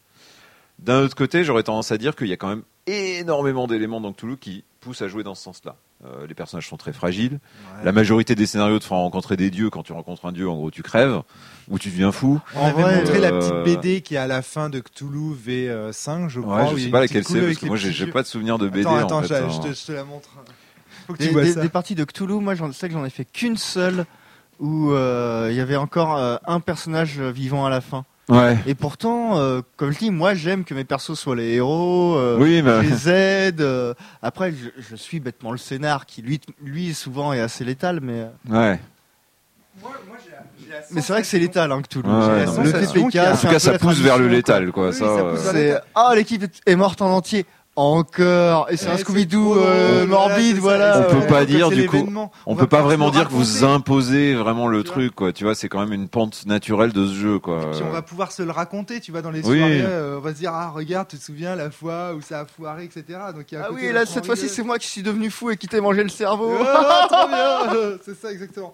Donc il y a, il y a vraiment un, un petit Et donc du coup, moi j'ai en fait j'ai aucun problème avec le fait que ça plaise pas à Natacha. Je trouve ça normal, effectivement, si c'est pas ce qu'elle a, ce qu'elle attendait, euh, si c'est pas ce qu'elle attendait, c'est normal. Par contre, là où bon, elle était sur le coup de l'énervement, c'était un peu en mode, euh, mais c'est nul. Et c'est là où je suis pas d'accord. Et ce qui m'intéressait en fait de reprendre ça, c'était pas forcément pour euh, reprendre ce que. euh, D'accord, il y avait donc une BD à la fin de l'appel de Cthulhu. Euh, c'est la, c'est la V5, effectivement. Non, c'est la V5.5, je crois. Euh, Après, il y en a quand ils critiquent des, des, des scènes au cinéma, ils disent que c'est moche. donc, Oui, ouais, mais oui, mais eux, ils ont raison. C'est pas pareil. Bon les gars, arrêtez c'est- vos private jokes. non mais j'ai la sensation qu'il y a un système qui a émergé sur Cthulhu, qui est le Cthulhu nanar, où on fait des jets de dés, où on se marre. C'est pas forcément de- nanar, mais oui, il y a, il y a un côté euh, over the top, quoi. Voilà, Euh, ça, ça. clairement. Over euh. the top. Et donc, ça nous fait le lien avec le protagonisme. Mais je sais pas si on a le temps pour. euh, Bien si. sûr que si on attend. On a C'est la tout le temps on du a monde. tout le J'avoue que euh, ouais, il est tard et tout, mais Allez. Non, mais c'est cool, vrai que c'est cool, la- suite logique. C'est un Ouais, peu ouais. le podcast total. tu vois. Ouais, c'est ça. Mais- mais- mais personne Après, après a celui-là, il n'y en aura plus. En plus au début, oh là là. Euh, au début, moi j'ai dit plein de conneries. Maintenant, on est sérieux. De quoi j'ai l'air Le protagonisme. Et euh, je suis en train de me remettre de la BD. Il y a un mec tout moche qui saute sur une grenade. c'est pas possible, quoi. Bah, en fait, on dirait paranoïa cette BD, quoi. Je comprends pas. euh. Mais tu vois, c'est ça qui est. Il y a un mec après. qui picole. euh, je crois qu'il fait. C'est le. Non, c'est pas le MJ. Ouf. Moi je te, enfin, je te- moi je te dis, il y a. Comment ça, ouf? il y a un Non, mais sérieux, quoi. MJ qui Je picole. pense qu'il y a un côté ça- jeu de plateau qui a émergé sur Cthulhu et qui, qui en a fait un jeu dont on s'aime, dont, dont Bah, c'est pas un jeu de plateau, mais- amusants. Non, mais en tout cas, les échecs sont devenus amusants. Et en fait, Adrien et moi, on aime bien ça. Flavie, elle aime bien ça aussi. Mm. Et c'est ce système-là qu'on a appliqué parfois dans notre campagne de, leur- de, hum, des cinq supplices. Ouais. Et en fait, c'est ce système-là que Natacha condamnait. C'est vraiment. Est-ce que c'est vraiment ce système-là? Parce que j'ai l'impression que vous êtes jamais mort, quoi, en fait. Et tu noteras que je parle de système et pas de règles. Oui, oui, bon. Oui, non, on n'est jamais mort. Vous êtes jamais mort. Donc, est-ce que vous appliquez vraiment, euh, ou alors c'est la campagne qui est peut-être un peu plus Je gentille, crois ou est plus sympa. ouais. peut-être, je sais pas. En tout cas, euh, qu'est-ce que je voulais dire là-dessus? Oui, parce qu'à euh, tout début du podcast, si je me souviens bien, tu disais que Cthulhu c'était une réaction contre Donjons et Dragons à ce niveau-là. Et en fait, je suis pas convaincu. Alors, en Non, part- non, non, je suis en partie convaincu parce que euh, l'OSR actuellement est très dans ce- cet esprit Cthulhu, c'est-à-dire que surtout quand tu vois Lamentations of the, of the Flame Princess, qui est un jeu mi Donjons et Dragons, mi horrifique, ou euh, ce qu'ils appellent le, le, le funnel, qui est une espèce de, de mode de jeu où tu démarres avec 30 personnages et euh, ceux qui survivront passeront niveau 1 à la fin du scénar. Il y a vraiment ce côté, euh, les personnages, c'est de la, ils sont fragiles quoi, ils peuvent crever à tout je, moment. Je ne sais pas si c'est une réaction, juste pour préciser, Ouais. hein, je ne sais pas si c'est une réaction à Donjons et Dragons. Il y a des réactions. à Donjons et Euh, quoi, que, quoi que ce soit, je me souviens que moi, quand on me l'a présenté à titre personnel, dans mon histoire personnelle, on me l'avait présenté comme une réaction justement à ces jeux dans lesquels il y a un personnage qui évolue euh, vraiment au- sur le long terme, etc. Ben, J'aime bien prendre Donjons et Dragons comme exemple en fait, voilà. parce que regarde, Donjons et Dragons première édition et l'OSR aujourd'hui, c'est en gros, tu crées ton personnage, il a quasiment pas d'historique, euh, les pièges sont souvent mortels, Euh, un truc comme la Tomb of Horror qui avait été créé par euh, Gigax pour calmer les, les, joueurs un peu trop puissants parce qu'au bout d'un certain nombre de niveaux tu devenais un peu intouchable euh, c'est des trucs qui te désintègrent ton perso en un coup. Enfin t'as vraiment un aspect euh, ton personnage s'il veut survivre t'as intérêt à être malin et avoir de la chance quoi. Et, donc il y a ce côté là quoi. Puis arrive, notamment, il y a beaucoup de gens qui reprochent Dragonlance, qui est une campagne Donjons et Dragons, Advanced Donjons et Dragons, je crois, où là, en même temps, il y a des bouquins qui sortent. Tu joues les personnages des livres un peu. Enfin, ça sort en, parallèle, donc c'est difficile de dire qui était le premier. T'as une, as une histoire avec des trucs à trouver. T'as des, des, ton personnage, il a, il a des liens, euh, comment dire, euh, dramatiques avec certains endroits. Donc il faut qu'il survive pour aller jusque là. Peut-être qu'un personnage va mourir de façon un peu héroïque, tu vois. Tu sens qu'il y, a une histoire un peu chouette, tu vois, à raconter quoi. Et là, la perspective de faire euh, un TPK, donc massacrer ton groupe dès le premier scénar. Euh, ça commence à puer un peu, tu vois, euh, à ce niveau-là. Quoi. Ouais, okay. Et puis tu commences à voir comme ça les éditions de Donjons et Dragons qui deviennent de plus en plus, euh, comment dire, tu peux toujours mourir, mais ça devient de plus en plus protecteur. Tu vois, les, premiers niveaux, tu as peut-être plus de points de vie maintenant. Quand tu meurs, tu as 3 jets de dés avant de crever véritablement et tu peux être ah, soigné, euh, etc. Et tu vois que tu as beaucoup de jeux de rôle comme ça aussi. Tu as les points d'héroïsme qui apparaissent dans d'autres jeux de rôle. Ah, oui, et tu as tous les jeux qui commencent à développer ce système pour empêcher la mort, en fait, en quelque sorte. point de destin qu'on entendait parler dans la Hullbuck. Euh, C'est ça, quoi. Il y a ce côté, euh, attention les mecs, vous pouvez mourir à tout moment. Wink wink. Euh, genre, faites semblant d'y croire s'il vous plaît, comme vous croyez que Bruce Willis va crever à la fin de Die Hard ou un truc comme ça, tu vois. Mm. Personne n'est vraiment dupe. Ça arrive de temps en temps, mais aujourd'hui, généralement, quand quelqu'un meurt dans un scénario, dans un jeu de rôle traditionnel, c'est parce qu'il a dit partez sans moi, je me sacrifie contre le grand méchant ou je prends la bombe et je saute sur lui en l'activant. Euh. ou alors il a dit euh, non mais j'ai envie de crever mon perso, je l'aime pas du tout, je vais bientôt partir, je me jette sur lui. Mais t'es sûr tu vas crever? Non mais je me jette sur lui quand même. Non mais t'es sûr mais euh, arrête de me sauver bordel, je veux crever. en tout cas il en a discuté. voilà. Est-ce que c'est pas aussi dû à une maturation du jeu de rôle qui s'imprègne au fur et à mesure des codes de la fiction anglo-saxon euh, du setup payoff, euh, du sens donné à chaque élément de. de, Setup payoff, ça veut dire quoi euh, C'est le, pistolet de Chekhov, quoi. Ouais. en fait, en fait, chaque chose, il y a des films comme ça, genre Lego Movie, quasiment chaque chose, ça va être soit un gag, soit un setup, donc une, une amorce pour soit une référence, soit une, euh, une révélation plus tard. C'est l'école d'écriture à l'américaine, quoi. Ouais, vraiment, Notamment, il y a d'autres qui l'ont suivi, mais Harry Potter, c'est les bouquins, c'est ouf, quoi. T'as plein de petits détails et à la fin, genre, euh, il y en a plein qui font sens parce qu'ils ont utilisé pour ça, pour ça, pour ça, pour ça. Et euh, les gens, ils sont tout fous quand ils voient ça, quoi. Et du coup, je me demande, est-ce que le jeu de rôle n'a pas simplement mûri bah, dans son berceau en plus, qui est, qui, est, le, voilà, les États-Unis, pour arriver à se dire, bah effectivement dans nos films, dans nos blockbusters, dans la plupart de nos trucs, on ne tue pas des personnages au hasard, à moins que, bah, à moins qu'ils soient noirs. Est-ce qu'il a mûri ou est-ce qu'il s'est figé sur une, certaine piste, tu vois? C'est la, la, grande question. Parce que est-ce que c'est bien aussi de se fixer sur la culture euh, de fiction anglo-saxonne? Euh, C'est une question qu'on peut poser. Si je voulais être optimiste, je dirais qu'il y a eu une phase de transition qui a été maladroite euh, pour cette partie-là. Ceux qui se sont dit ah oui mais en fait euh, les films euh, c'est cool, moi je veux jouer un personnage qui survit à la fin, qui a setup payoff, etc., etc. Mais ils ont gardé le système d'avant et se sont retrouvés comme ça, comme je disais, le cul entre deux chaises. C'est-à-dire qu'à la fois il y avait une chouette histoire à raconter éventuellement, mais en même temps les jets de voulaient dire qu'ils pouvaient mourir. Donc on a triché toutes les deux minutes en inventant des trucs pour pas que les personnages meurent et euh, puis c'était un peu, ça se voyait un peu. Enfin bon il y, a eu cet aspect-là déjà. Euh, donc ça peut être peut-être la règle d'or, mais c'est pas systématique parce que la règle d'or, on a vu que c'était aussi quand en fait le système ça pouvait pas s'appliquer ou connaissait ses faiblesses, mais ça pouvait être aussi ça, tu vois. Euh. et puis tous les points de destin, tous les patchs, tous les machins euh, un peu lourds. Sur la règle d'or, enfin il y a aussi un aspect que tu as oublié, qui, était dans la deuxième définition que tu as donnée, je crois, de, la hmm. deuxième donjon ou quoi, qui disait vous pouvez rajouter ce que vous voulez si ça induit euh, des défis logiques ou euh, ah un, euh. truc comme ça. Et euh, je sais pas à quel point c'est lié à la culture du donjon, mais j'ai l'impression que c'est même allé au-delà. il y avait beaucoup de jeux pour moi, même dans Cthulhu, même dans Chill, même dans Vampire des fois, où le vampire te proposait une énigme, une énigme à résoudre en tant que, que joueur, que joueur, et joueuse autour de la table, plus que qu'en tant que personnage en faisant un jet de logique, mais évidemment, je mets les pièces du puzzle comme ça. Non, tu montrais des pièces du puzzle aux joueurs euh, et aux joueuses en disant alors, qu'est-ce que vous faites? Hmm. qui était parfois une bonne et souvent une mauvaise idée. Ouais, des, des fois c'est, des fois c'était bien, des fois c'était. C'est risqué quoi. C'est. Ouais. mais bon, Mais, j'ai euh, des bons souvenirs malgré tout. Ouais, euh, le comme tout le monde. C'est comme, pense, comme beaucoup hein, de choses. euh, Mais il y avait aussi cette règle d'or la règle d'or de euh, si ça rajoute encore un en truc euh, ouais. du fun quoi entre guillemets Ouais, voilà. une autre forme de fun que, que celle de Donc en fait, Vivien, ce que tu veux dire, c'est que le protagonisme au cours des, même euh, dans l'univers propre à Donjon, a beaucoup changé, même Oui. au cours des différentes versions. bah aujourd'hui quand on regarde les euh, on parlait justement des, des actual plays euh, en français ce serait des parties enregistrées de Donjons et Dragons 5 Ouais.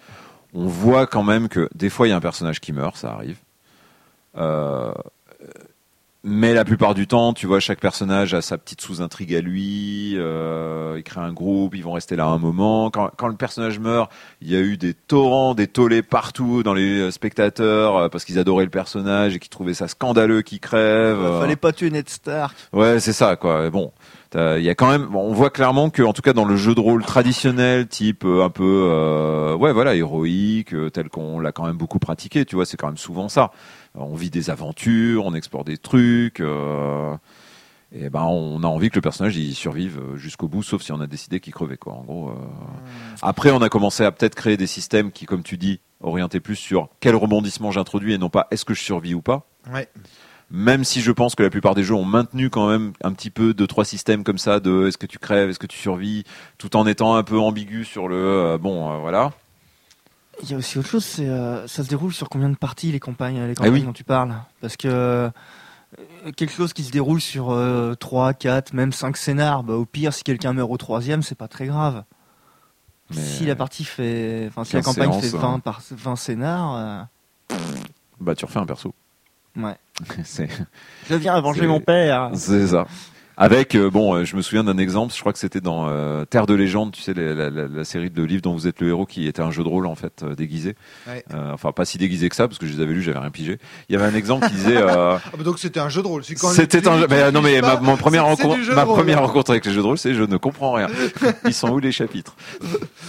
Et euh, il y avait l'exemple du euh, machin a perdu son personnage, euh, donc un chevalier est caché derrière les fourrés et, sort des fourrés pour proposer son aide aux joueurs. Bon, c'est sûr que là, on voit des fois que les conseils peuvent être un petit peu plus chiadés, que ça faisait pas très mature en termes de, de, de, de- de fiction. Ouais. Cela étant, euh, tu as des personnes aussi qui ont du coup mis en avant le fait qu'il y avait d'autres formes de récits que la forme hollywoodienne. Ça, c'est le premier élément. Et notamment, certains ont mis en avant euh, le fait que Donjons et Dragons pouvait être considéré comme un héritier du roman pi- picaresque, qui est plus basé sur une série de rencontres, finalement, les personnages se révélant, en fait. euh, Ouais, alors ça pour le coup, moi du, du peu que j'ai pu en discuter avec des gens qui qui ont, qui ont fait des, des- un peu des études Ouais. dans le domaine de l'art ou quoi, euh, ils ont pas trop compris le rapport. Alors à la, limite, on, à la limite, on peut remonter aux romans de chevalerie qui sont souvent constitués comme ça. En fait, le roman de chevalerie, c'est très souvent une série de rencontres avant d'arriver à un certain point. Après, généralement, tu as des personnages qui crèvent, Généralement, le personnage principal survit malgré tout. euh. Ouais. Alors attends, ton propos Vivien là, c'est de dire calmez-vous sur le personnage qui ne meurt jamais et qui est toujours classe. Déjà- il existe d'autres types de Voilà. protagonistes dans l'histoire de la littérature, du cinéma, de toute fiction quelle qu'elle soit, que le jeu de rôle peut prendre, émuler, euh, etc., ça. etc. C'est-à-dire, il faut arrêter de vouloir à tout prix calquer son héros à soi qu'on aime, qui est En tout, immortel, qui en est tout cas, pas tout-puissant, qui est systématiquement. machin dans, et le mettre euh, et de l'importer dans n'importe quel jeu de rôle parce qu'un jeu de rôle peut vouloir aussi émuler une autre forme de littérature avec d'autres types de protagonisme. Émulé ou pas émulé, on peut même se dire que quelque part, euh, la, la- la détermination de la structure ne- n'est pas décidée par le système de Ouais, jeu, elle n'est pas décidée par les joueurs, a priori. A voilà, c'est ouais. ça. Euh, C'est-à-dire que des fois, bah, si tu, ça émerge comme si ça. tu as de la chance, bah, ton personnage, effectivement, sera le mec qui dure du, du bout à la fin. tu Si t'as pas de un- chance, il crevera peut-être dès le la première scène comme un personnage de, d'introduction Ouais, qui arrive et ouais, ok. Mais tu, et tu comprends pas ce que ça peut avoir de frustrant pour ah bien quelqu'un- sûr que je comprends. quelqu'un qui a une vision. Mais c'est euh, c'est ce que pour ça ce que je disais euh, par rapport à ce que disait Natacha par exemple, c'est d'un côté je comprends tout à fait ce qu'elle veut dire, de l'autre je veux pas je veux pas qu'on puisse dire que c'est nul en fait. C'est juste que il faut accepter hmm. si tu joues à ce jeu-là a priori ou alors tu as deux possibilités, soit tu demandes au MJ de réserver les jets de dés pour des moments où vraiment Euh, Là encore, quand Natacha dit c'est nul, elle ne veut rien dire d'autre. ça ne correspond pas. Moi, en fait, je, je, me demande à quel point ça, ça, ça vient pas de, de pourquoi est-ce qu'on vient jouer. Oui. Parce que euh, Natacha, elle dit quelque chose euh, là-dessus, j'aurais tendance à la rejoindre. Elle vient pour jouer un type d'histoire. Ouais. Alors qu'il y a des gens qui viennent pour jouer. Mhm. Et ah, j'ai l'impression que le fait de perdre son perso, ça vient d'un côté très jeu vidéo, jeu de rôle originel, ah. jeu de plateau, euh, jeu d'échecs, euh, tu es le pion ou le ah, cavalier qui est tombé Il faut voir Natacha faire un personnage. Hein. Elle se casse le cul. Mais, mais non, mais bien sûr, ça va avec. Hein. pour moi, tu peux pas euh, passer 4 heures à faire un perso pour te le faire buter bah, dans les 10 minutes. ça, on est d'accord hein. que ça marche pas. Ah, et, je me demande aussi, ouais, à quel point ça, ça, vient d'une culture. après, ça dépend du jeu. Mais effectivement, moi, si on m'explique effectivement que c'est le jeu et que je peux perdre mon perso à tout moment, bah, je vais me faire un perso plus Kleenex, plus jeu vidéo. Mmh. Et euh... mais c'est pas la vision que Natacha a après de Lovecraft, etc. C'est pas ce qu'elle attendait. Pour moi, ce qui est intéressant, c'est la pluralité. C'est pas l'annihilation du mode de jeu euh, histoire ou celle du mode de jeu. Par contre, il faut savoir que quand euh, deux types de systèmes se rencontrent autour d'une même table, c'est que mhm. lorsque deux personnes autour d'une même table ont des systèmes de jeu différents, ça prend, tu prends de gros risques de voir ta partie dysfonctionner quand même donc là, on a eu un exemple avec Natacha. C'est-à-dire qu'elle nous dit, concrètement, elle nous dit, ce n'est pas le système que j'attendais pour une adaptation des œuvres de Lovecraft.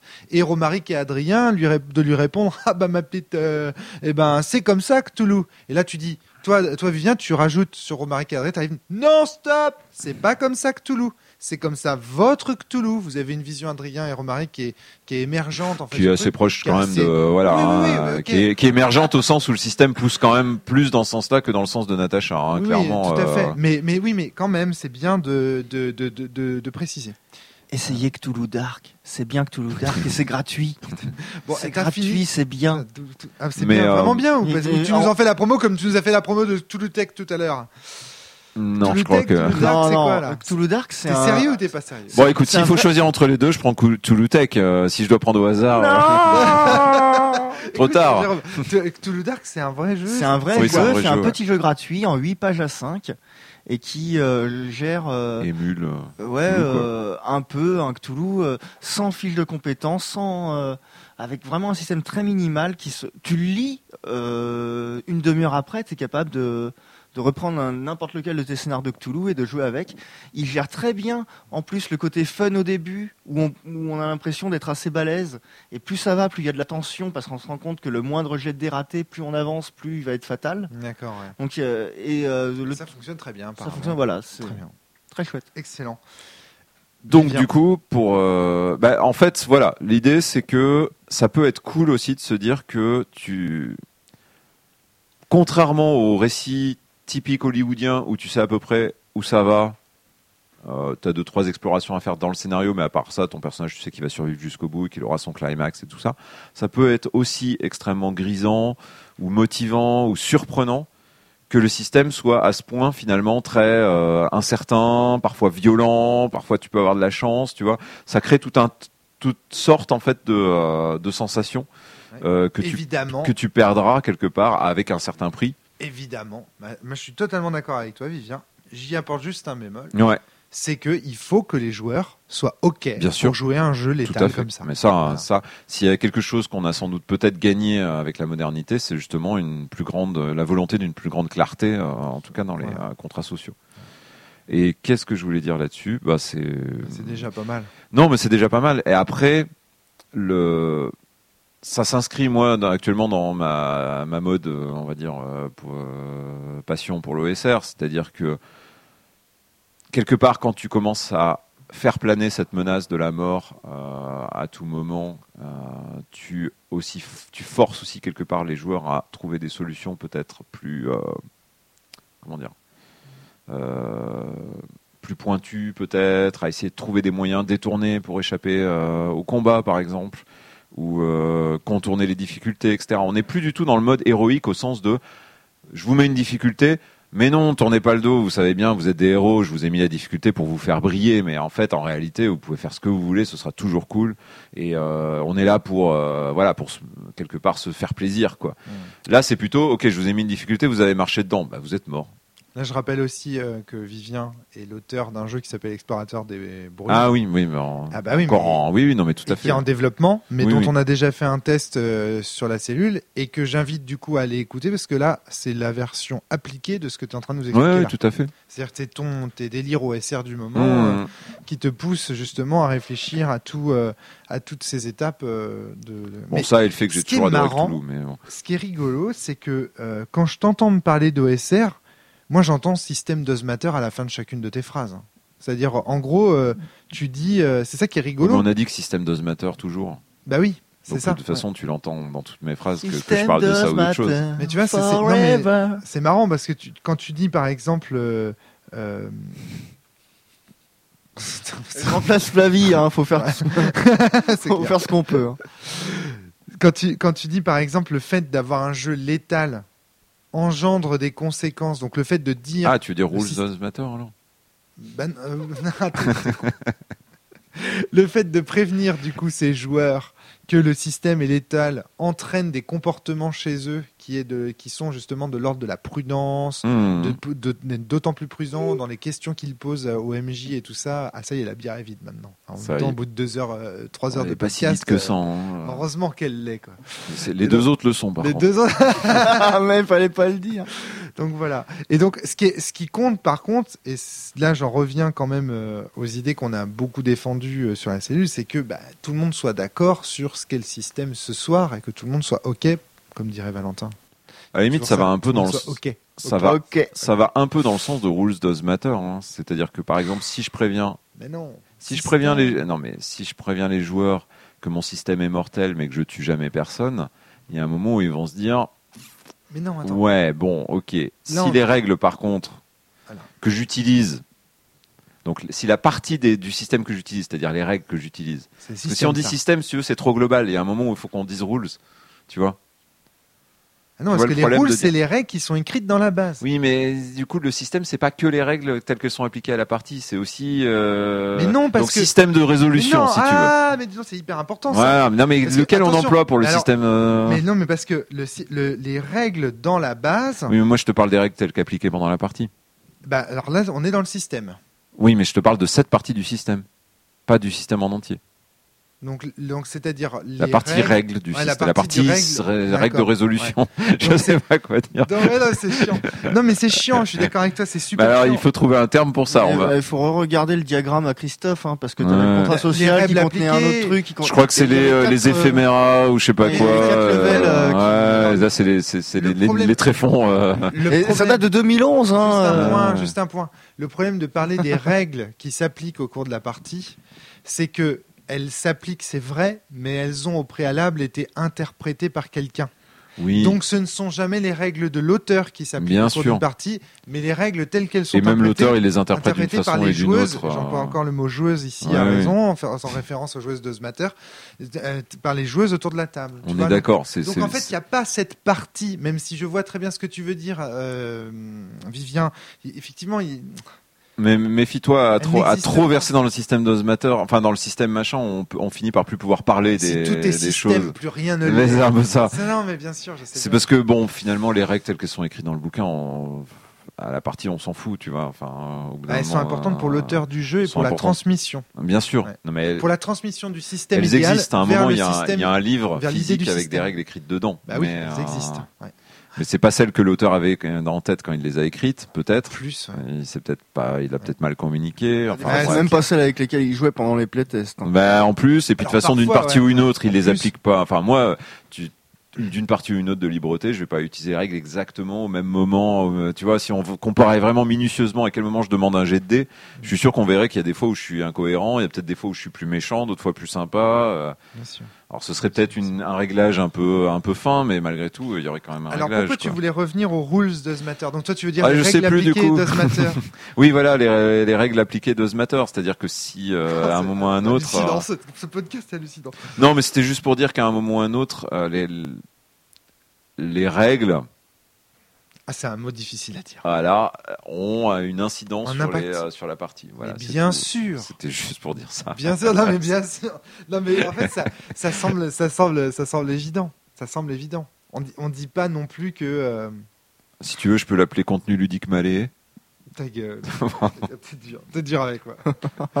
J'essaye de mettre des mots là où là où il y en a pas. Après, c'est, je sais que mes mots sont chiants.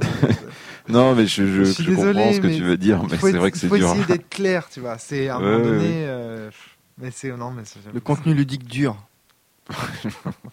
je sais pas si le contenu ludique dure, mais ce que je peux vous dire, c'est que ce podcast dure depuis trois heures. Mais écoute, je pense qu'on arrive à peu près au bout, parce qu'après il y aurait d'autres choses, mais je pense que ça s'éloignerait en fait, je, euh. pensais qu'on allait pouvoir réunir facilement nos deux articles, tu vois. C'est pour ça qu'on avait prévu ce plan un peu bizarre, euh, règle d'or et système imaginé, là. Mm. Et au final, euh, système idéal. Et au final, j'ai pas l'impression d'être très pertinent pour, pour rebondir, tu vois. Bah, j'en sais rien. Est-ce que, ma petite explication tout à l'heure te permettrait d'améliorer le contenu de tes articles? J'en suis pas certain. Je suis pas certain, mais de toute façon, c'est peut-être parce que mes problèmes se situent à un autre niveau. Mais en tout cas, je pense que ça a permis de clarifier pas mal de choses à voix haute en tout cas. Après, bon, euh, on verra ce que, ce que les autres, ce que les gens font, mais euh, en, tout cas, on avait prévu, c'est juste pour expliquer, euh, pour clôturer ce podcast, on avait prévu en fait que on pensait que la description, que nos deux articles en fait avaient des liens en fait mhm. quand on a préparé ce podcast. Ou en tout cas, ouais. Et j'ai l'impression en fait au sortir de ce podcast que pas tant que ça finalement. Enfin, je sais pas ce que tu en penses, mais j'ai la sensation que toi tu travailles vraiment en ce moment sur l'OSR, tu vois. Ouais, ouais. T'es vraiment alors que moi, mon, je sais pas si le système. L'OSR et puis même, tu vois, le.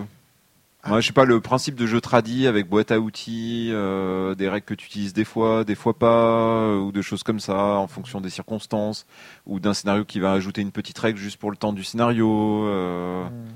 Alors je dirais que peut-être mon, mon, article, lui, te montre que c'est pas parce qu'on est un partisan du système d'Osmater qu'on est forcément fermé à l'expérience OSR. Parce que ça, c'est quelque chose qui court dans l'air aussi un petit peu, que je sens dans l'air, qui est qu'il y a d'un côté les gens qui sont en mode de SR et de l'autre côté système d'osmater. Et ça, c'est pareil. Moi, je trouve ça un peu suspect. Je, je sais qu'aux États-Unis, c'est comme ça. Tu vois, il y a des courants de pensée euh, très, mm. euh, très définis, mais. Mm, bah, de toute façon, malheureusement, Ron Ward, c'est une personnalité assez clivante. Euh... Tu veux qu'on parle de Zach Smith là? Non. non, mais Zach Smith, Zach Smith, il, a fini par être clivé, quoi. Donc, euh, de toute façon, euh, Ron Edwards. Au-delà de tout ça, euh, enfin, pour le coup, moi, la lecture de Café Noir de Doc Dandy de, Alban, là, Café Noir, le, jeu de rôle, qui est un jeu OSR où on joue du roman noir et qui contient des petites touches quand même, plus d'une, même des fois de, trucs forgiens, euh, notamment qui ressemblent des fois un peu au front d'Apocalypse World pour mmh. gérer les menaces. Et tout en euh, gardant la grosse souplesse de l'OSR et un système euh, quasiment de jeunesse alors que tu vas jouer de l'enquête noire. Et bah franchement, ça donne une idée à mon avis de, bah, pas, pas le futur, mais voilà, de quel genre de truc on va pouvoir faire en, en prenant la liberté de l'un et euh, les avancées de l'autre, ou plus de l'un ou dans l'autre. Enfin, de toute façon, oui, il n'y a pas à cliver en fait. On peut, on peut euh, mixer tout ça. Y a pas Moi, je comprends très bien les ambitions d'LG. Je comprends très bien les ambitions d'Éric Niodan. Je comprends très bien ce que dit Vivien fait à son. Tu vois, quand je lis les articles de Vivien, ah non, moi je euh, répondais au truc que tu disais, comme quoi c'est clivé et tout, que d'un côté il y a les uns, de, de l'autre. Euh, moi par exemple, tu me classerais dans quel, dans, dans système, dans le, si il fallait me classer dans un clan, tu me dirais je suis plutôt système de euh, toi, école synthésienne. Toi t'es dans, ta, dans ta baronnie là, tu. Oui non mais d'accord. Non mais, non, mais t'es ni dans l'un ni dans l'autre. Ce que je veux dire, c'est que j'ai, je. Pourtant quand tu vois les. Ouais non mais en fait il dit ça pour faire plaisir à ses amis, mais en réalité. Non mais ce que je veux dire par là, c'est que moi aussi quand même. Bah, va des mécoms, va des mécoms, ouais, va des mécoms clairement. Euh, quand même. Voilà, merci. Donc, euh, donc euh, du coup, et je comprends très bien, tu vois, la recherche. Mm. C'est pour ça que j'ai du mal à me dire, à voir les oppositions, à avoir une espèce d'école. Non, mais c'est pour ça que je te parlais de personnalité. C'est-à-dire que quand Ron Howard dit ceux qui jouent à Vampire ont des brain damage et enfin et tout le vocabulaire peu importe, ça, ferme toute, tu vois, possibilité à la discussion. Maintenant, euh, moi, j'ai vu récemment, tu parlais de Zach Smith, et donc on va pas rentrer dans le débat parce qu'il est un peu tard pour ça. Euh, mais maintenant que Zach Smith a été, euh, en gros, dégagé de, de, la sphère, on commence à voir des passerelles se créer à nouveau hmm. entre Story Gamer et OSR. C'est-à-dire que là, j'ai par exemple, c'est le, Kickstarter sera fini le temps que le podcast soit diffusé, ça c'est clair. Parce que c'est en ce moment, c'est un jeu Apocalypse World qui est The Veil, qui est un jeu cyberpunk qui sort un supplément en ce moment euh, futuriste, un peu à la Cowboy Bebop et tout ça. Et euh, tu as dans les récompenses du Kickstarter euh, une autrice OSR qui vient faire un module OSR en fait basé sur le, jeu lui-même, tu vois par exemple.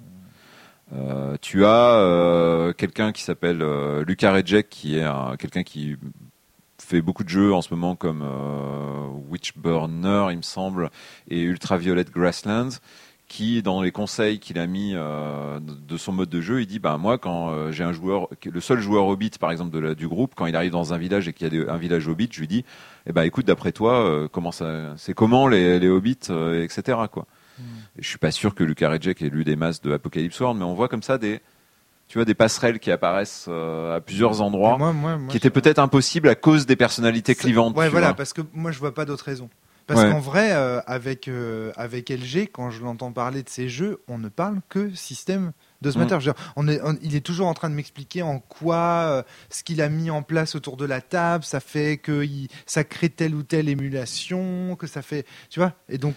Mais je suis d'accord. Et d'ailleurs, maintenant que nous avons résolu tous nos problèmes, il est temps de nous tourner vers le vrai, véritable ennemi, le jeu en performance. Tant, tant, tant, ah bah non, on a déjà fait un podcast dessus. On a dit que c'était, on a dit, on a dit que c'était pas vraiment un vrai, donc. C'est pas, euh, du tout un ennemi en fait. C'est une autre pratique. Euh, Eux, ils s'en foutent du système. Non, j'en sais, rien en fait, je sais pas. Ils utilisent un autre système. Il s'applique à même. Ah mais le système c'est trop facile là. C'est hmm quoi? De quoi? Le jeu en performance? Ah Non, écoutez. On va pas lancer ça Alors. de podcast. Ça tombe bien que tu poses la question. Précédent, merci sur le jeu euh, en, performance. On va peut-être s'arrêter. Non, mais je sais pas ce que c'est, c'est quoi Non, mais j'en fais plus, j'en fais plus. Non, mais à suivre pour un prochain podcast. Est-ce que c'est le jeu en performance Je vous ai dit que le podcast était avant. Je l'ai déjà diffusé. Vous voulez que je vous le dise en quelle langue? En En langage de Babel Il faut le chanter. Oh non, mais bon. Il est là. Merci d'avoir écouté ce podcast jusqu'au bout. On voit que Vivien est un partisan de l'ESR parce que comme LG, il nous fait des podcasts de 3 heures. Elle est horrible cette BD, c'est pas possible. Elle est horrible, tu es en train de regarder la BD de Cthulhu là Oui, il y a une nana qui fait de la méditation avec des raquettes et elle a une bougie entre les, pieds. Je crois que c'est un jeu porno en fait. Euh. C'est glauque. Attends, il faut que je lise. Elle est glauque. ah non, mais c'est vraiment sale. Il y a un monsieur, il, y a un monsieur, il met sa main dans, le sac, à, dans le sac à main de la dame et il se la fait manger visiblement. Donc c'est un. C'est une, BD sur, euh, sur le système émergent de Cthulhu façon ouais. nanar. Euh, ouais. Bah, merci Richard Fichera. Hein. Oh là là, cette fin incroyable. Allez, à très bientôt tout le monde. Portez-vous bien et surtout jouez bien. C'est ça qui compte. À très vite. Bye bye.